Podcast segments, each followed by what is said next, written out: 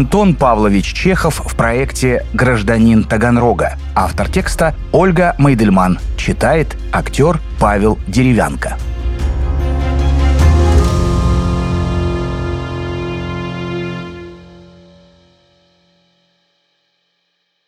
Чехов.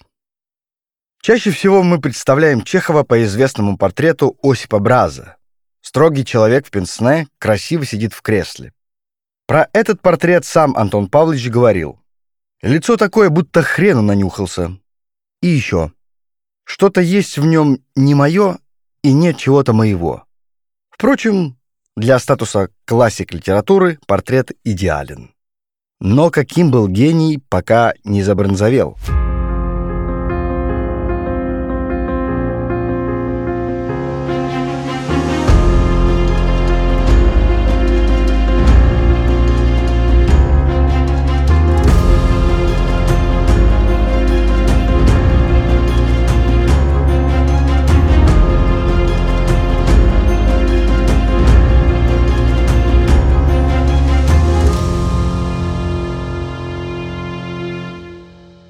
Глава 1.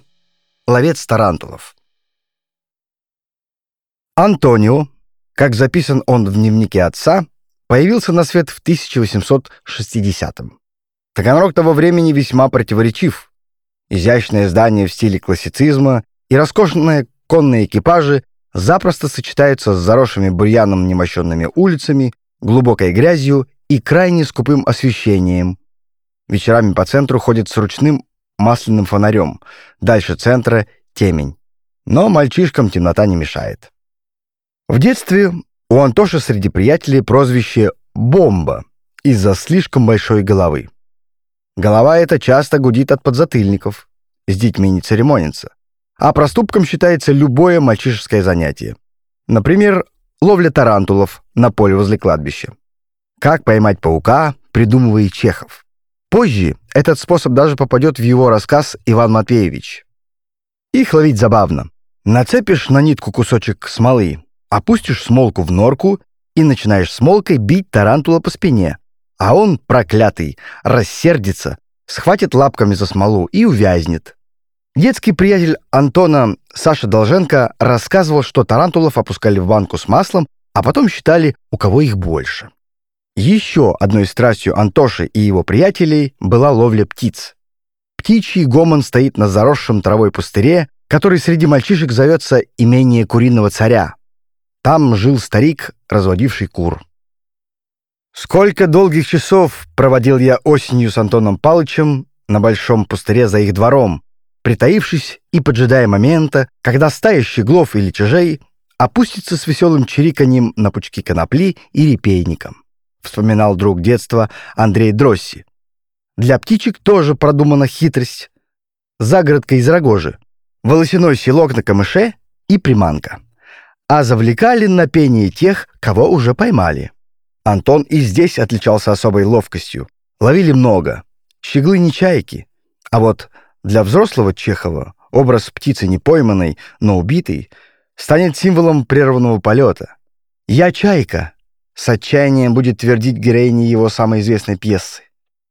Дачи у Чеховых нет, и летом все томятся в жарком Таганроге.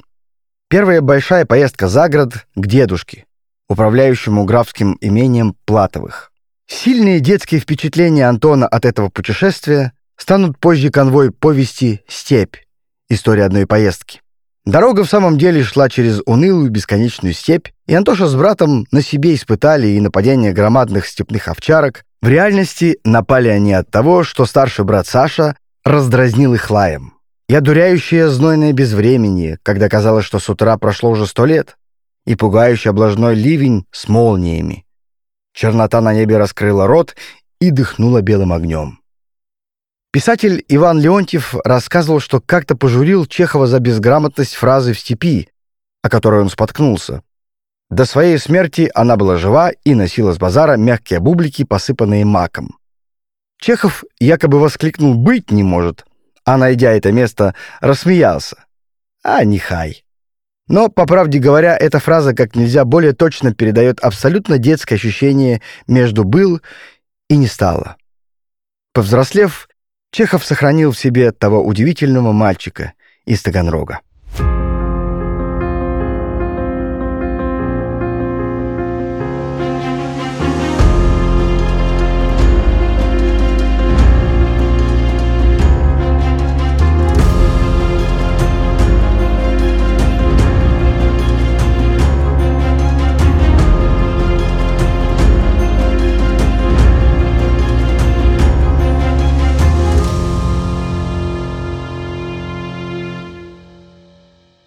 Глава вторая. Храбрый портной. Происхождение, как известно, Чехов был простого. Его дед — крепостной крестьянин, который сумел выкупить себя и свою семью. Отец — мелкий лавочник, едва сводил концы с концами и с завистью поглядывал на миллионеров, греков-коммерсантов. По словам старшего брата Чехова Александра, изображавших аристократию Таганрога и сумевших забрать в свои руки всю торговлю Юга России, зачастую при помощи темных сделок. При этом по-русски греки говорили с трудом, а главный богач Вальяна и вовсе не знал грамоты. Но помните грека Дымбу из чеховской комедии «Свадьба»? А тигры в Греции есть? Есть! В Греции все есть. Примерно так расписывают значимость своей культуры отцу Чехова маклеры, Любители часами сидеть за чаем в их лавке. Она была и бакалейной, и неким клубом. Была и желанием пристроить подрастающих сыновей к богатым конторам, вывести в люди. Павел Егорович решает отдать Колю и Антона в греческую школу. Всего же в семье Чехова пять сыновей и дочь. Это было жестокое и бессмысленное заведение. В большой комнате сидят сразу пять классов. Учитель всего один. Преподавание нулевое. На тебе книжку, учись. До трех часов дня запрещалось есть. Всем, кроме учителя. А дисциплина держалась на оплюхах, битье линейкой и чуть ли не инквизиционных приемах. Среди пыток было оплевывание наказанного всем классом по очереди. О греческой школе Антониус Цехов, так он записан в классном журнале, вспоминался дроганием, признаваясь. Много испортила она моих детских радостей. За целый год братья с трудом одолевают только греческий алфавит. Особенно не дается Антоше буква «ф». «Положи языка на зуба и скажи «фита», — наставляет его грек, но, увы. И не случайно, один из самых малоприятных чеховских героев, учитель Беликов, преподает он греческий. «О, как звучен, как прекрасен греческий язык!» — говорил он со сладким выражением, и как бы в доказательство своих слов прищурив глаз и подняв палец, произносил «Антропос». После греческой трагедии длиной в год восьмилетний Антон вместе с братьями поступает в Таганрогскую классическую мужскую гимназию. С 1935 года она носит имя Чехова. Поступает против воли дедушки. Тот категорически выступал за то, чтобы Шалопаев отдали подмастерье к портному или к сапожнику. Там, по крайней мере, из них люди вышли бы, а в гимназии они не дай бог еще умнее отца с матерью станут. К слову сказать, портняжному делу Чехов все-таки обучался и лет в 14 скроил серые гимназические штаны для брата Николая. Как писал Михаил Чехов, Антон принялся за шитье смело, с ученым видом знатока. Тогда была мода на узкие брюки, и пока Антон кроил, Николай, любивший щегольнуть, все время стоял тут же и приставал к нему. «Поуже, Антон! Теперь носят узкие брюки, да краи же поуже!» И Антон так накроил, что когда брюки были готовы, и Николай стал их надевать, то сквозь них не пролезали его ноги. Тем не менее он все-таки натянул их на себя, точно трико, надел штиблеты и отправился гулять. «Братцы, глянь! Тю!» Стали указывать на него пальцами уличные мальчишки. «Сапоги корабли, а штаны макароны!»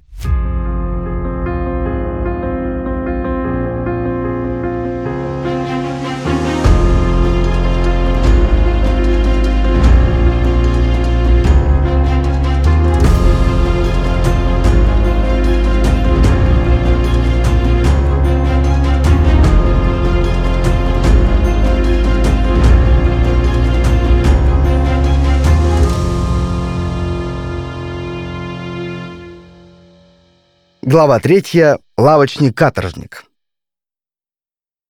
Таганрогская гимназия была одним из главных учебных заведений на юге России.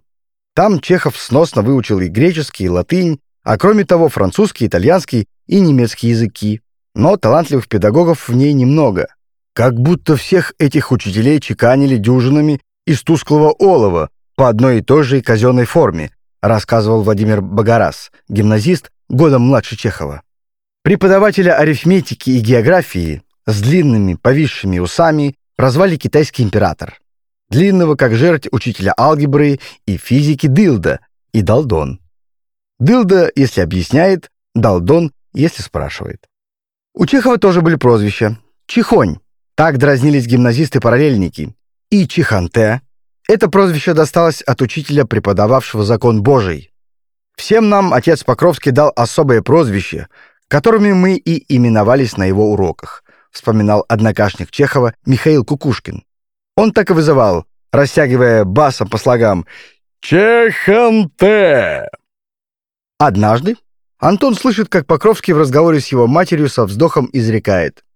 «Из ваших детей, Евгения Яковлевна, не выйдет ровно ничего. Разве только из одного, старшего, Александра. Предсказание, как мы знаем, не сбылось. А Чехов, став писателем, по просьбе старика Покровского, прислал ему пестрые рассказы, опубликованные под тем самым псевдонимом Антоша Чиханте. Чехов гимназист, не отличник и не поймальчик. Он часто хватает тройки даже за сочинение. Дважды Антона оставляют на второй год, в третьем и в пятом классах. Это, впрочем, неудивительно, поскольку учеба тесным образом совмещалась уже с работой. Первую половину дня мы, братья, проводили в гимназии, вспоминал Александр Чехов, а вторую до поздней ночи обязаны были торговать в лавке по очереди, а иногда и оба вместе. В лавке мы должны были готовить и уроки, что было очень неудобно, а зимой, кроме того, было и холодно. Руки и ноги коченели, и никакая латынь не лезла в голову. Холодно было от того, что лавка не отапливалась. Во-первых, чтобы не портились продукты, а во-вторых, из экономии. Уроки братья готовят, постоянно отвлекаясь на входящих. Что вам угодно. Угодно масло или леденцов, или чаю, или кусок сахарной головы. Все это продается и развешивается братьями. Есть еще мальчики-лавочники, но их оставлять одних нельзя как бы не украли чего. Если говорить по совести, то первыми воришками были мы с Антошей, признавался Александр. Когда отец уходил из лавки, трудно было удержаться в нашем возрасте от таких соблазнительных вещей, как мятные пряники или ароматное манпасье, и этим отчасти утешали себя за тяжелый плен в лавке. Особенно трудно на каникулах. После экзаменов так хочется вольной жизни, бегать на море, удить рыбу, но строгий отец считает, что от бегания страдает только обувь. Для нас наступала каторга, вспоминает брат писателя. Мы должны были торчать безвыходно в лавке с пяти часов утра до полуночи. В этих случаях нередко заступалась за нас наша добрая мать. Она не раз приходила часов в одиннадцать вечера в лавку и напоминала отцу. «Павел Егорич, отпусти Сашу и Антошу спать. Все равно ведь уже торговли нет. Надо ли говорить, как ненавидели чай и другие колониальные товары младшие Чеховы? Мы чувствовали себя маленькими каторжниками, признается и сам Антон Павлович, и часто повторял, в детстве у меня не было детства. О да, о мучениях работающих детей Чехов пишет так, что становится физически больно. Помните рассказ «Спать хочется»? Глаза ее слепаются, голову тянет вниз, шея болит. Она не может шевельнуть ни веками, ни губами, ей кажется, что лицо ее высохло и одеревенело, что голова стала маленькой, как булавочная головка. А хрестоматийный Ванька? «Христом Богом тебя молю, возьми меня от седа! Пожалей ты меня, сироту несчастную! А то меня все колотят, и кушать страсть хочется. А скука такая, что и сказать нельзя. Все плачу».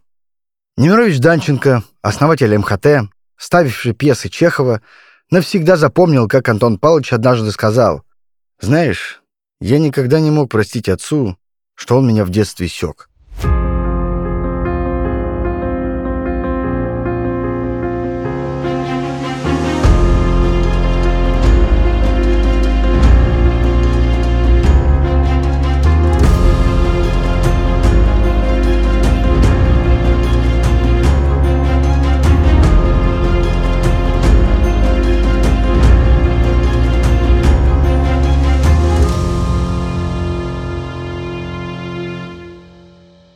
Глава 4. Аэронавт, рыбак, старуха. Но иногда младшие Чеховы умудрялись урвать минутки свободы, и тогда, например, запускали воздушные шары из папиросной бумаги. Это тоже Антошин зачин. Мальчики клеят их вместе, и чтобы такой китайский фонарик взлетел, тихонько в пять утра резиновым шлангом сливают светильный газ из фонаря возле чеховской лавки. Шары удачно наполнялись и поднимались ввысь при общем нашем ликовании, рассказывал Долженко. Увы, пропажа газа обнаружилась, и опыты с аэронавтикой кончились поркой. А вот рыбалка осталась чеховским спортом на всю жизнь. Мальчишками они рыбачат на Таганрогском заливе.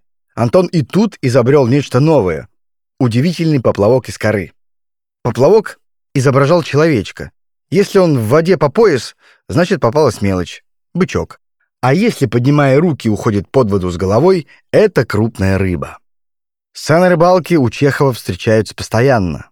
Когда он купит Мелехова, свое скромное имение под Москвой, то любимым его местом станет маленький пруд. Я мечтаю за усадьбой большой пруд со временем выкопать. Там у меня будут караси, — говорил Антон старшему брату, поймав карасика величиной с медный пятак.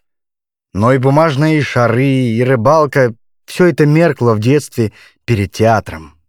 За него можно было и в карцер. Только бы попасть в этот восхитительный мир, бесконечно далекий от скучной торговли, грязных улиц, школьной зубрежки. Впервые Чехов оказывается в театре лет в 13. Дают оперу Офенбаха «Прекрасная Елена», хит тех времен с врезающимися в память мелодиями, и с тех пор Чехов — театром одержим. И театр, и актеры встречаются в чеховской прозе не реже рыбалки. Таганрогский театр красив, в красном бархате, эдакая копия миланской ляскала. Но пускают туда только если у гимназиста нет ни единого пропуска за неделю с письменного разрешения. Инспектора, сами ходившие в театр, частенько выискивают глазами тех, кто проник нелегально. Гимназисты хитрят, как могут, Вместо формы надевают пиджаки, клеят усы и бороды, прячутся на галерее. Там, на галерее Таганрогского театра, и сейчас есть стул, стул Чехова, с бронзовой дощечкой. Но на самом деле места приходилось выбивать. Гремел звонок, дверь распахивалась, и мы с Антоном неслись со всех ног, чтобы захватить места в первом ряду, вспоминал брат Иван. Остальная публика наваливалась на нас и самым жестоким образом прижимала к барьеру. Горел только один газовый рожок. И помню, нестерпимо пахло газом. Задним рядам трудно было стоять без опоры, и они устраивались локтями на наших спинах и плечах. Бывало так тесно, что весь вечер не удавалось снять шуб. Но, несмотря на все эти неудобства, в антрактах мы не покидали своих мест, зная, что их тотчас же займут другие. Дома опереты разыгрывались в лицах. Коля Чехов, обладавший точным слухом, подбирал на пианино партии. Антон играл все роли сразу. Он вообще был прекрасный имитатор. Изображая дребезжащий тенорок инспектора или густой бас учителя, доводил друзей до колик в животе. Семейством Дросси придумали, конечно, делать свой театр, домашний. Антон дебютировал там в женской роли. Играл старуху-старостиху в пьесе «Ямщики» или «Шалость гусарского офицера». Роль выбрал сам. Старуха 14-летнему Антону удалась на славу. Нельзя себе представить того гомерического хохота, который раздавался в публике при каждом появлении старостихи. Играл он мастерски, вспоминал Андрей Дросси. Его сестра Мария запомнила Чехова иначе. Никогда не видела его очень веселым. В домашних спектаклях предпочитал роли неудачников и меланхоликов. В «Лесе» пьесе Островского он играл Несчастливцева. Сценой театра служила гостиная. За минимальную плату публике выдаются билеты. Белые в портер, серые на галерку, в переднюю. Всю прислугу обязательно зовут на спектакль. На этом настаивал Антон. Мария Дросси. Приходили бывшие дворовые люди моей матери.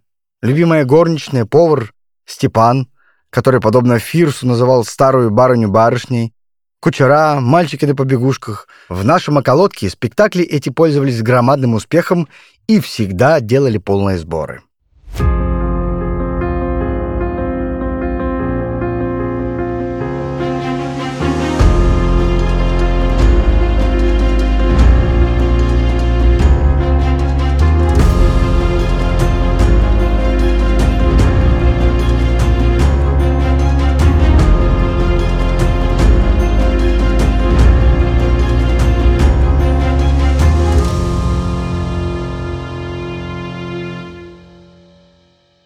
Глава 5.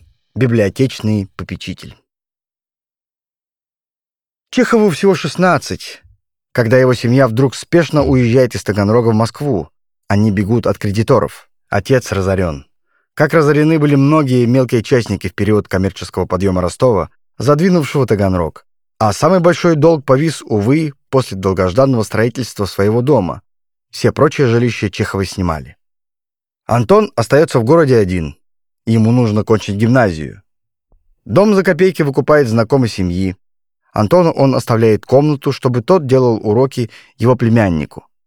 Три года до 1879 юный Чехов как-то обходился сам. Учится и учит, пробирается по знакомству в театр, выпускает свой рукописный сатирический журнал «Зайка», да еще и посылает иногда деньги родителям, которые очень бедствуют. В один из одиноких праздников в 1877 он пишет двоюродному брату Мише, датировано ровно в 12. «Пью за твое здоровье вместо шампанского кружку холодной воды и бормочу этот тост, и пишу это глупейшее письмо. Поздравь, если веришь в Новый год и в его особенности». Получив аттестат зрелости, в 1879 году Чехов тоже уезжает в Москву, где сам готовится и сдает экзамены на медицинский факультет. И, не завалив ни одной сессии, уже с первого курса начинает публиковать в журналах рассказы. «Высь поднебесная», «Дальнепроглядная», «Необъятная», «Непонятная», одним словом, природа. Белокурые друзья и рыжие враги. Богатый дядя, либерал или консерватор, смотря по обстоятельствам, не так полезны для героев его наставления, как смерть. Тетка в Тамбове, доктор с озабоченным лицом. Это первая напечатанная юмореска за подписью Антоша. Называется «Что чаще всего встречается в романах, повестях и тому подобном». Начинается бурная столичная жизнь с бутылочкой пунша за сдачу сессии, с первыми гонорарами и первой уверенностью в себе. Летом 1881 года 21-летний Чехов ненадолго приезжает в Таганрог. Повод — свадьба дальнего родственника. За столом на самом видном месте сидел жених Любимский во фраке и белых перчатках. По его вспотевшему лицу плавала улыбка. Очевидно, его услаждали не столько предлежащее яство, сколько предвкушение предстоящих брачных наслаждений. Около него сидела невеста с заплаканными глазами и с выражением крайней невинности на лице. Эту нелепую провинциальную свадьбу Чехов спустя два года карикатурно опишет в блестящем рассказе «Свадьба с генералом». Позже появится и пьеса. Родственники страшно обидятся. Но упустить такую массу впечатлений начинающий писатель не мог. В мемуарах Селиванова и Краузе, таганрогской подруги младших Чеховых, описан забавный момент того визита. «Был у меня Антон. Как всегда шутил, рассказывал смешные истории. И знаешь, что устроил? Выхватил у меня носовой платочек, нарисовал чернилами рожки и расписался. Я стала отнимать, а он смеется и говорит, «Не волнуйтесь, Саша, подальше спрячьте, может, в музей попадет». Во второй приезд в Таганрог Чехову уже 27. Он совершенно зрелый, сложившийся человек. После университета работал уездным врачом, а затем зав. отделением больницы в Звенигороде. В то же время умудрился путешествовать и писать по рассказу в день. Рассказов выпущено уже 450 включая Ваньку, лошадиную фамилию, Толстого и Тонкого. Вышло пять повестей, пьеса «Лебединая песня», но гонорары небольшие, а расходы скромные. Чехов, по сути, содержал всю семью. Он уже дает советы старшему брату. В пьесе «Старайся быть оригинальным и по возможности умным, но не бойся показаться глупым». Нужно вольнодумство, а только тот вольнодумец, кто не боится писать глупостей. Не зализывай, не шлифуй, а будь неуклюж и дерзок. Краткость — сестра таланта. Пометуй, кстати, что любовные объяснения, измена жен и мужей, вдовьи, сиротские и всякие другие слезы давно уже описаны. Сюжет должен быть нов, а фабула может отсутствовать. А главное, папаши и мамаши кушать надо, пиши. Мухи воздух очищают, а пьесы очищают нравы. Теперь Таганрог он увидел еще более отстраненно из письма родителям. Пробираясь через Новый базар, я мог убедиться, как грязен, пуст, ленив, безграмотен и скучен Таганрог. Нет ни одной грамотной вывески, И есть даже трактир «Россия». Улицы пустынны, рожи драгилей довольны, франты в длинных пальто и картузах, кавалеры, барышни, облупившаяся штукатурка, всеобщая лень, умение довольствоваться грошами и неопределенным будущим — все это тут воочию так противно, что мне Москва со своей грязью и сыпным тифом кажется симпатичной. Пишет сестре. Мне живется так себе. Было бы скучно, если бы все окружающее не было так смешно. Тут надо оговориться, что смешна и противна Чехову прежде всего обывательская пошлость. Жизнь провинциальных хомячков. Словами своего героя в повести «Моя жизнь» он признавался. «Я любил свой родной город. Он казался мне таким красивым и теплым. Я любил эту зелень, тихие солнечное утро, звон наших колоколов. Но люди, с которыми я жил в этом городе, были мне скучны, чужды и порой даже гадки. Я не любил и не понимал их. Лекарством от духовной и людской пустоты виделась Чехову городская библиотека. Она, кстати, была платной, и в архивах есть запись, что в 1878 году гимназист Антон Чехов купил абонемент, один из 146 человек на весь город. Вряд ли полуголодный, вихрастый юноша, отрывающий от своих скудных средств 2 рубля, чтобы брать книги на дом, мог представить, что через 12 лет его собственные произведения попадут в этот библиотечный фонд. Сделать такое одолжение и прислать свои сочинения попросят из Таганрогской библиотеки, когда Чехову уже 30. Он состоявшийся видный писатель. Антон Павлович дарит книги, оставив в них свою размашистую подпись, потому что, как пишет в письме, с автографом книга, особливо в провинции, ценится в сто раз дороже. По той же причине жертвует городу пьесу Толстого «Власть тьмы» с подписью автора, которой очень дорожил. И с тех пор пополняет фонд, постоянно списываясь с членом городской управы, своим соучеником Павлом Иордановым. Посылаю для городской библиотеки два ящика с книгами. Словарь Березина, библиографическая редкость, я уже приобрел для библиотеки и скоро пришлю. По пути на один день остановлюсь в Таганроге, чтобы смотреть свою библиотеку. 1894 и 1896 его приезды — визиты светила. Тогда Антон Павлович уже был знаменитостью. Имя его гремело. Каждый новый рассказ вызывал бурю восторгов в журналах и газетах. Было жутко переступать порог номера, в котором остановился даровитый билетрист, лучше которого, кроме Толстого, не было в современной литературе, вспоминал местный журналист Борис Тараховский.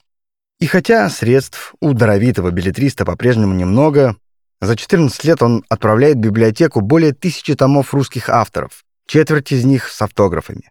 Он собирает их уже целенаправленно. Великих друзей было немало. Для создания иностранного отдела отправляет из Парижа более 300 книг. Денег у меня нет, но соблазн велик. Я не удержался и послал в Таганрогскую городскую библиотеку всех французских классических писателей. Это стоило недешево. Антон Павлович волнуется о том, что читальня мала, мечтает о новом здании и все время подталкивает Иорданова к действиям. Но при этом просит, только, пожалуйста, никому не говорите о моем участии в делах библиотеки. С той же скромностью интеллигента вычеркивал он свое участие в другом, грандиозном для Таганрога деле — увековечивании памяти основателя города Петра I. Надо, чтобы потомство видело, что город обязан прекрасной статуей не мне, а вам. В газете я читал, что будто я выхлопотал. Но ведь хлопотали вы, а не я, пишет Чехов Иорданову. А дело вот в чем. Павел Иорданов в 1897 году попросил Антон Павловича, в то время лечившегося в Ницце, съездить в Париж, встретиться с Марком Антокольским. Антокольский — талантливейший скульптор, самородок, обескураживший своим искусством Петербургскую академию художеств, изваял примечательную фигуру императора для политехнической выставки в Москве. В 1884 Петр, отлитый в бронзе, занял свое место в Петергофе. В Таганроге тоже загорелись идеи памятника отцу-основателю и начали собирать на него деньги. Чехов рассылает подписные листы, вкладывается сам и берет на себя переговоры. «Пожалуйста, Делайте из меня и со мной все, что только для Таганрога из меня можно сделать. Отдаю себя в полное ваше распоряжение», — уверяет Иорданова. Великий император, великий писатель, великий скульптор. Такой расклад не мог сложиться неудачно. Конечно же, Антокольский не только дал свое согласие на участие, но и вовсе отказался от денег, лично позаботившись об отливке скульптуры в бронзе. Причем сделал Таганрогского Петра выше Петерговского для большей солидности и чтобы не повторяться. Летом 1901-го бронзовый Петр едет по железной дороге в Марсель, а оттуда двумя пароходами в Феодосию и, наконец, в Таганрог. Чехов волновался о высокой таможенной пошлине, но сумел договориться и здесь. Министр финансов Сергей Витте разрешил бесплатный ввоз. Конечно, если бы не Чехов, его авторитет и харизма, вряд ли бы все сложилось так, как сложилось. В письмах Иорданову он в течение шести лет спрашивает о том, как дело продвигается, обсуждает место установки, но, к сожалению, на долгожданное открытие в 1903 году приехать писатель не может. Чехов-врач слишком поздно поставил себе диагноз – туберкулез. Не помогла ни Ницце, ни Баден-Вейлер. В июне 1904 Чехова не стало.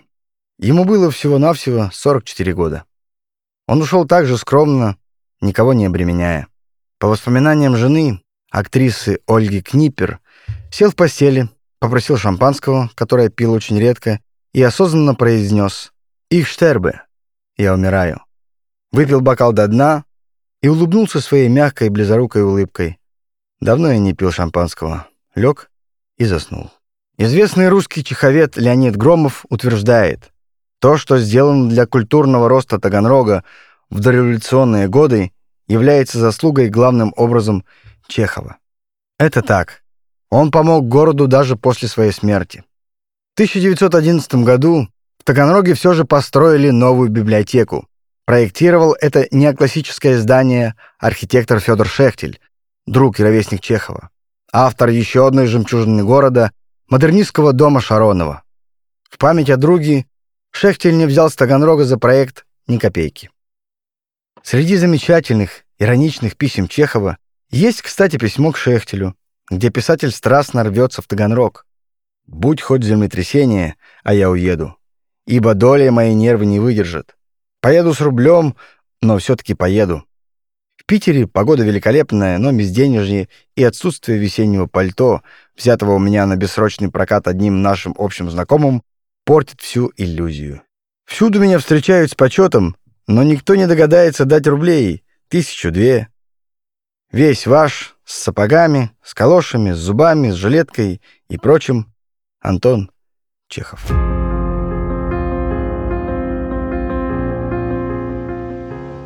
В сентябре 2023 года Таганрогу исполнится 325 лет. Журнал «Нация» и Банк Центр Инвест сообща придумали подарок имениннику. Мы расскажем истории 25 его уроженцев и жителей, которые прославили Таганрог не только в пределах России, но и за рубежом. Если вам понравился этот подкаст, подпишитесь на журнал «Нация» в соцсетях, чтобы услышать новые истории.